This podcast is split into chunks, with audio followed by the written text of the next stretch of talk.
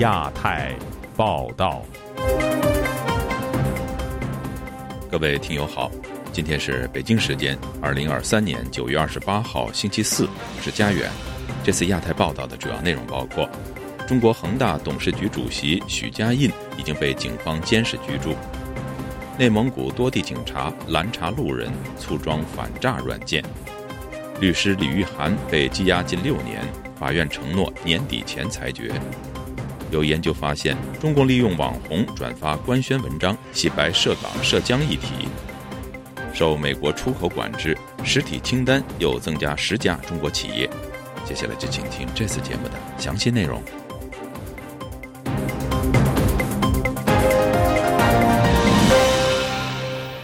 据彭博社引述消息人士的话说。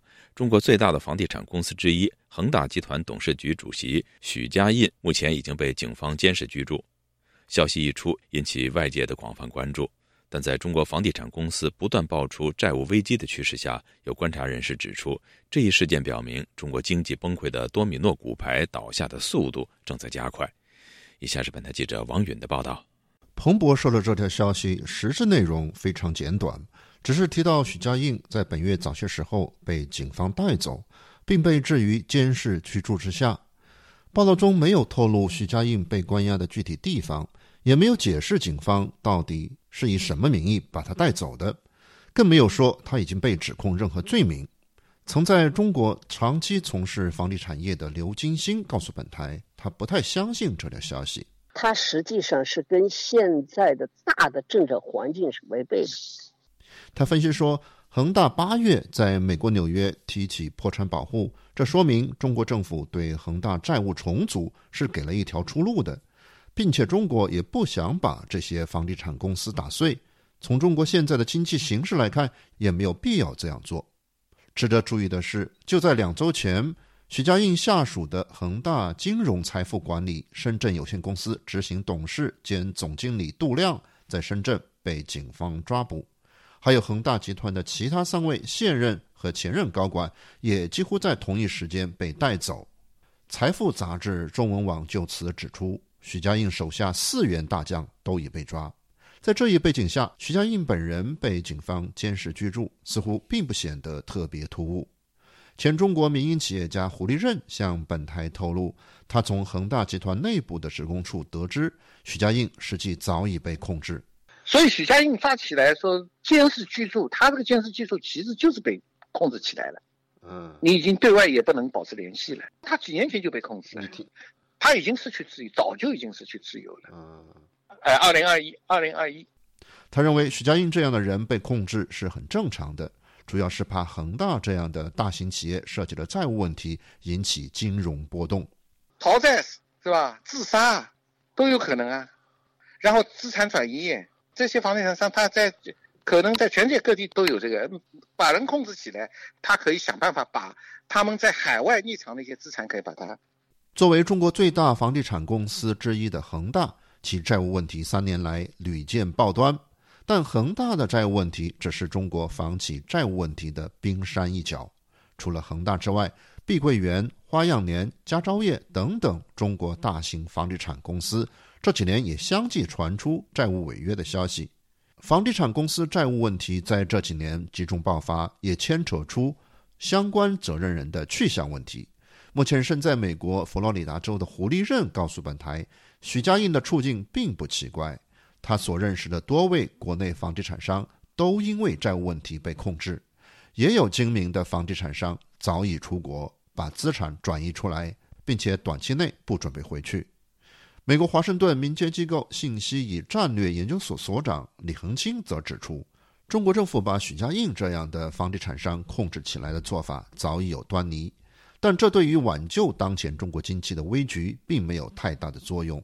系统性金融危机现在已经爆发了，股牌现在是一个一个倒。从去年到今年，关于中国的消息这么多的这个年头，每天应接不暇。就是坏消息，没有好消息啊，全是坏消息啊。他强调，许家印被抓衬托着中国经济严重下滑的背景，这只是经济向更坏情况发展的一个征兆。这个垮台就是那个多米诺骨牌倒起来的时候，它垮起来那个速度在加速，所以现在呢没招。他担忧经济下行的趋势继续下去，可能引发大规模的民变。自由亚洲电台王允华盛顿报道：中国各地警方加大力度，要求民众在手机内安装所谓的反诈骗软件，甚至到了强制安装的程度。本周有旅客在内蒙古的察布查尔市火车站被警方逐一检查手机。如果不安装反诈骗软件，就不准出站。在内蒙古赤峰市，警察拦截路人检查手机是否安装反诈骗软件。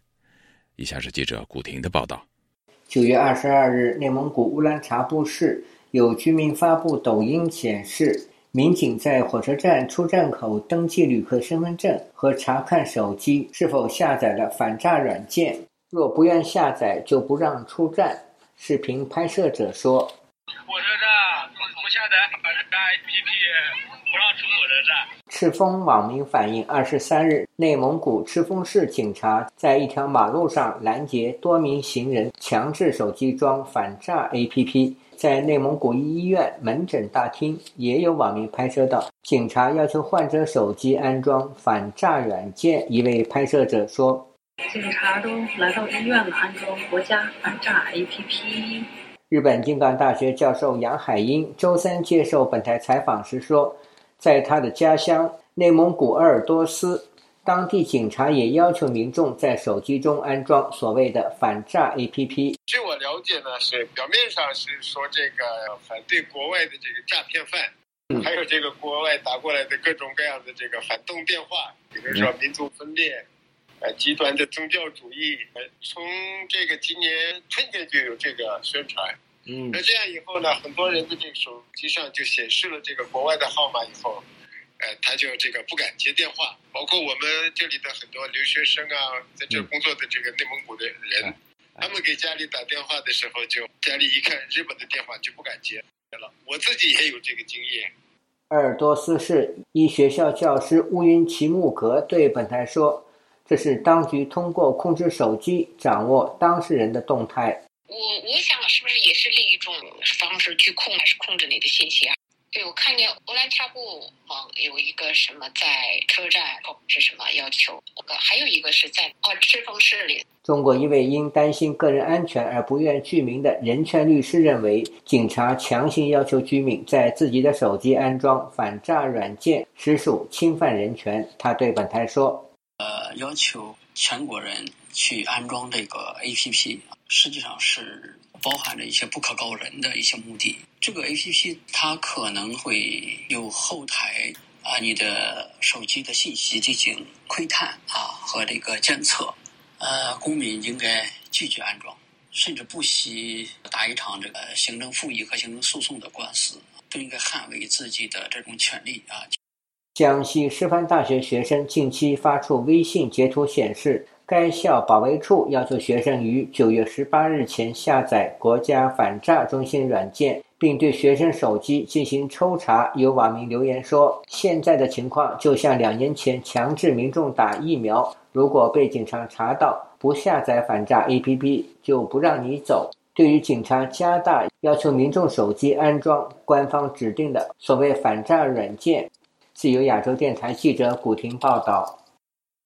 被控寻衅滋事和诈骗的中国维权律师李玉涵，自2021年受审之后，至今仍未宣判。最近，法院向律师承诺，今年年底前案件会有裁决。以下是本台记者高峰的报道：李玉涵的代表律师何伟上星期到沈阳市和平区法院与法官与厅长沟通，基于安全考量，要求匿名的知情人士透露。何伟认为。李玉涵在审而不判的情况下被羁押接近六年，严重违法。姓叶的厅长当场承诺会在今年年底前对李玉涵作出裁决。关押了人家六年了，为了犯罪的量刑的话，也不一定能够达到六年，也没有道理，也是不合法的。主要的一个要求就是说，你尽快应该有个结果。他们就给呃就给出来是说，今年年底以前一定要有个结果。所谓的结果，应该也就是判决结果吧。外界相信，李玉涵案之所以迟迟不宣判，是由于公检法逼迫李玉涵认罪。但他始终不肯低头。据了解，厅长与何伟会面时就是重提。哎，你看，呃，我们能不能搞认罪认罚啊？言外之意就是说，认罪认罚这个事儿马上就就可以解决。作为当事人来说，他是不愿意认罪的，因为他也不认为有罪。年过七十的李玉涵身患多种疾病，近日更饱受腰椎疾病困扰。腰椎间盘突出，走路都是佝偻着走的，步履也很蹒跚。客观的说，看守所为了害怕他出事儿，还是对他在生活上有很多照顾。然后他本身呢，呃，又有心脑血管方面的疾病，而且这个病曾经是很危险的。精神状况啊，倒倒还可以，因为他意志意志力还是相当坚强。一名不愿意公开身份的法律界人士，对于李玉涵案在今年内宣判表示审慎乐观。他估计沈阳法院大概率会遵守承诺。但裁决是否公正是另一回事。四六分吧，大概率的相信。但是不管怎样说，也是到目前为止这个案件这么几年了，到现在为止最明确的一个回复嘛。啊，结果上肯定是有罪。我估计的量刑的话，应该六年，也就是六年左右吧。啊，因为关了这么多，呃，这么久，我就要判这么久。我关了六年，我就判你六年；关了六年半，就判你六年半。出现啊罪法不相当的情况。因为已经关了这么久了，他不会承认自己错误。这个案件已经到了这个份儿上了，能够尽快有个结果，那也总比这样拖着强。二零一七年十月，李玉涵在家乡沈阳被捕，其后被控以寻衅滋事和诈骗罪。有分析认为，当局对他下手，真正原因是他曾为卷入七零九案的律师辩护。二零二一年十月，李玉涵案开审。但是过去接近两年，案子一直没有下文。自由亚洲电台记者高峰香港报道。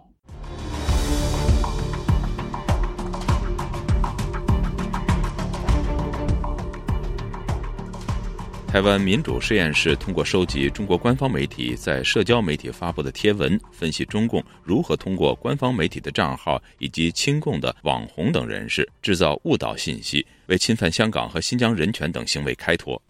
详情，请听记者陈子飞的报道。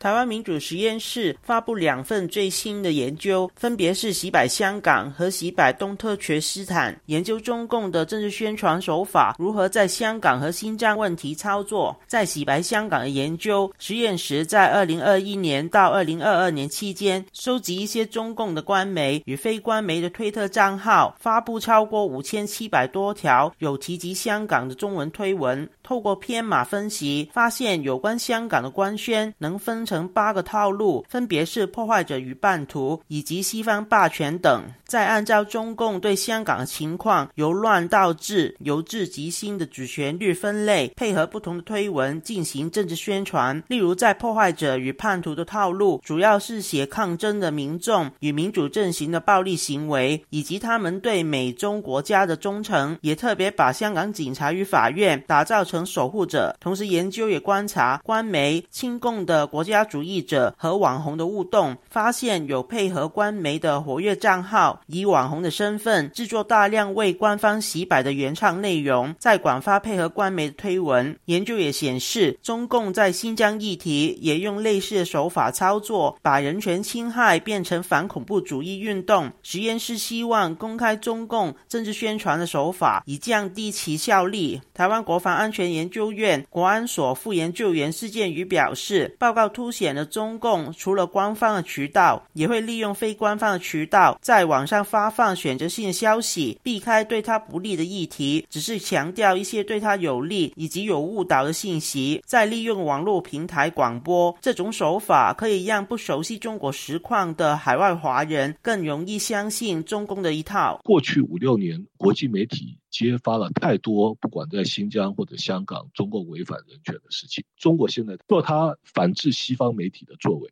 对他们的宣传是有意义的。在华人世界里面，是每个人都看得懂英文的报道，可以预期它会达到一定的效果。因为 social media 强调互动，把原来过去肮脏的地方至少置换掉，久了之后可能会会相信，让你忘记再教育强制劳动，忘记那些受迫害的人。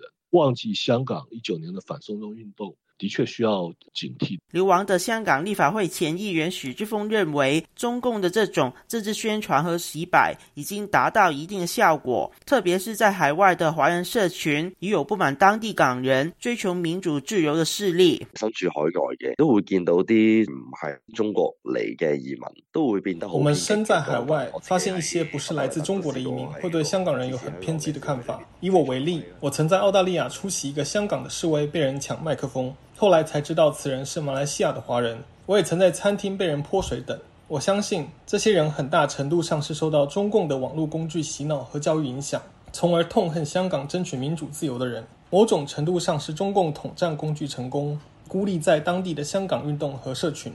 就亚洲电台记者陈子飞报道。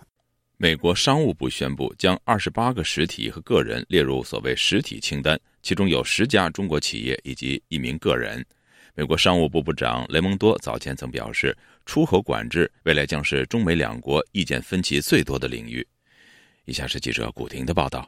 美国商务部周二宣布，将中国、俄罗斯和其他国家的二十八家公司列入出口限制名单。根据相关规定，被列入实体清单的企业必须获得由美国商务部签发的特别许可证，才能与美国公司进行交易。在二十八个实体中，十个实体和一名自然人来自中国、俄罗斯和巴基斯坦，分别有五个；芬兰三个，阿曼两个，德国和阿联酋各一个。对于美国新的制裁行动，时事评论人士蔡勝坤本周三接受本台采访时说：“近期美国恢复与中国高级官员接触，但并不代表两国间的矛盾已经化解。实际上，双方的矛盾越来越多，敌视状态正在加剧。”他说：“无论是美国这方面的政党也好，呃，中共这方面也好，对双方的认知啊，现在分歧是越来越大。”当然呢，美国现在呢，一方面呢，他是急需呢，想跟中国呢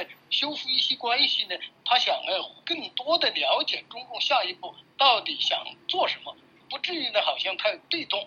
中国商务部对此表达抗议，商务部网站当天发布商务部新闻发言人书面回应，指美国财政部近期以涉伊朗无人机和军用飞机开发为由，将部分中国企业和个人列入特别指定国民清单。中方对此坚决反对。该发言人说，美方滥用单边制裁的长臂管辖的做法，损害中国企业和个人的合法权益。美方应立即停止对中国企业和个人的无理打压。中方将采取必要措施，坚决维护自身合法权益。蔡勝坤继续说，美国对华制裁收效很有限，因为中国可以换一家公司继续从事被美国禁止的业务。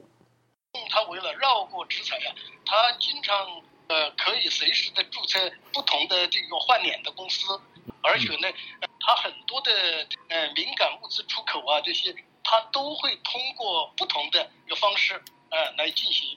时事评论人士郑旭光表示，美国对中国制裁也可说是一个警告。他对本台说：“就说如果你不制裁的话，它会越来越猖獗，这是破窗效应嘛？你要管，从小处做起。”那它就有寒蝉效应，因为被制裁的代价是非常大，那个公司基本上国际市场就废了。至于中国会做出何种反制措施，郑旭光认为中国很难拿得出有力量的反制美国的措施。他說：“反制一般来讲比较无力嘛，因为你原材料这些东西，你这个反制都是一时奶呀。你像越南的，它的生產線，對中美关系很要稳住，在现在这个局面似乎也也不容易。”此外，美国商务部从实体清单中移出了浙江完美新材料科技有限公司。美国商务部部长雷蒙多上周说，目前有七百多家中国公司被列入美方的出口管制清单。自由亚洲电台记者古婷报道。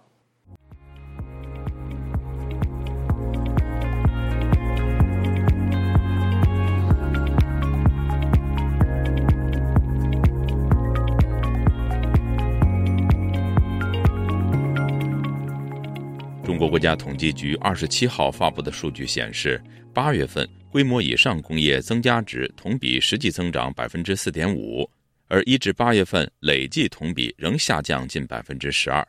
过去十年，中国的工业品出厂价格指数，也就是 PPI，有七年是负数。经济增长放缓，中国是否会重蹈日本失落三十年的覆辙？请听记者黄春梅发自台北的报道。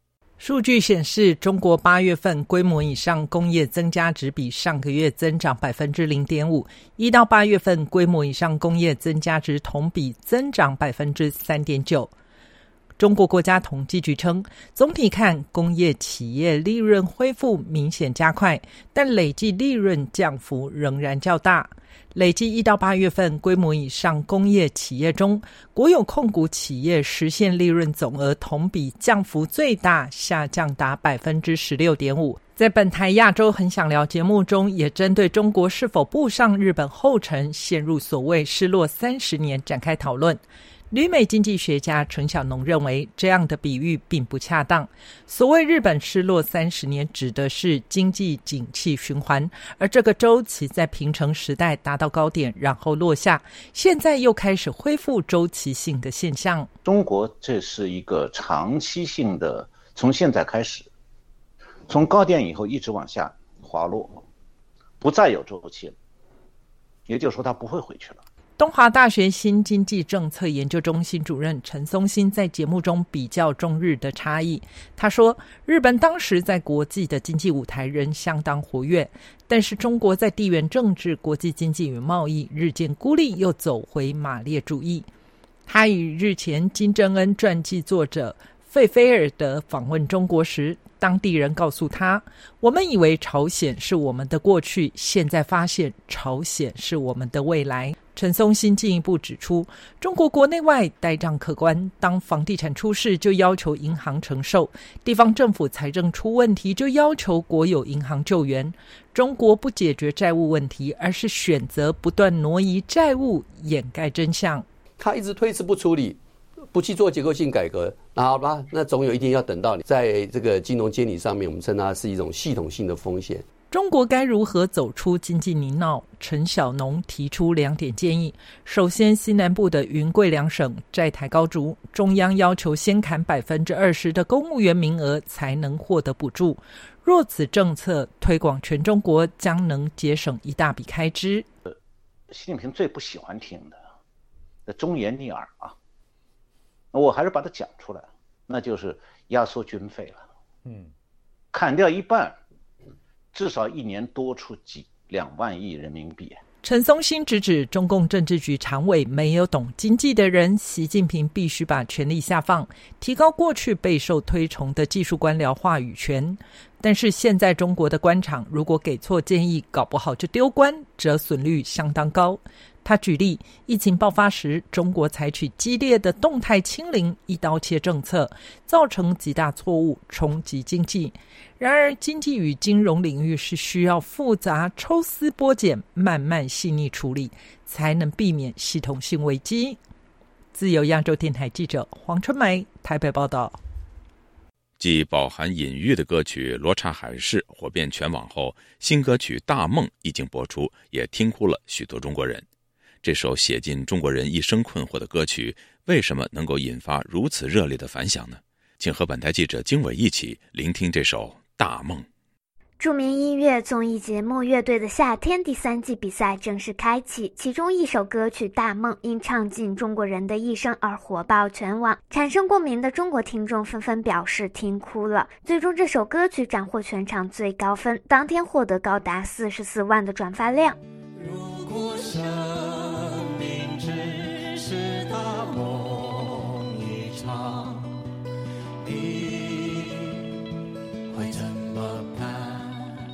这首长达九分钟的歌曲由瓦伊娜乐队和任素汐生动演绎，如散文诗一般朴素而真挚地展现了中国人从六岁到八十八岁不同人生阶段面临的社会现实问题和烦恼。没考上大学怎么办？结婚买房生子怎么办？面对生老病死怎么办？整首歌贯穿对生命的质问，最后得出人生如梦的感慨。一经播出就引发听众的强烈共鸣。在中国著名问答平台知乎上，有中国网友表示：“如果人生是一场大梦，那么我希望不是宿命的、无法逃脱的社会循环。”还有网友说：“人生很艰难，大家过得都不开心。”在荷兰的人权活动人士林生亮感慨说：“之所以这首歌引起如此广泛而强烈的共鸣，是因为每一个中国人都有深刻的代入感。这个音乐是代表着是一个时代的一个脉搏，是反映这当下时代的一种现象。我从这首歌里看到了，就是人的一生的生死病老。”也同时看到了当下年轻人正在苦苦挣扎的图像，包含了人的一生当中又必须要经历的那个爱情、亲情、人情，他每一个阶段都会有一个问号。我觉得这个问号呢，就是在拷问整个社会。在经济持续下行的当下，中国人对住房、就业、升学的焦虑情绪有增无减。多家龙头房企暴雷，烂尾楼在各地频频出现，青年失业率持续高企，六月录得峰值百分之二十一点三。教育资源进一步两极分化，教培行业遭到打压，寒门子弟失去了弯道超车的机会。林生亮认为，这首歌折射出一种相当普遍的社会情绪，暴露出整个中国当下集权社会里面国民普遍的一种焦虑感、无助感。它也反映了整个社会的那个结构啊发生了改变。中国前媒体人赵兰健说：“它是多重社会矛盾因素在一起凝结之后，又没有释放途径所展现出来的内心的颓败。”在推特上，有网友点评说，这首歌曲很应景，迎合了当下中国国内的消极情绪。这首歌是所谓中国梦的真实写照，也是底层百姓的做梦经历。由亚洲电台记者经纬华盛顿报道。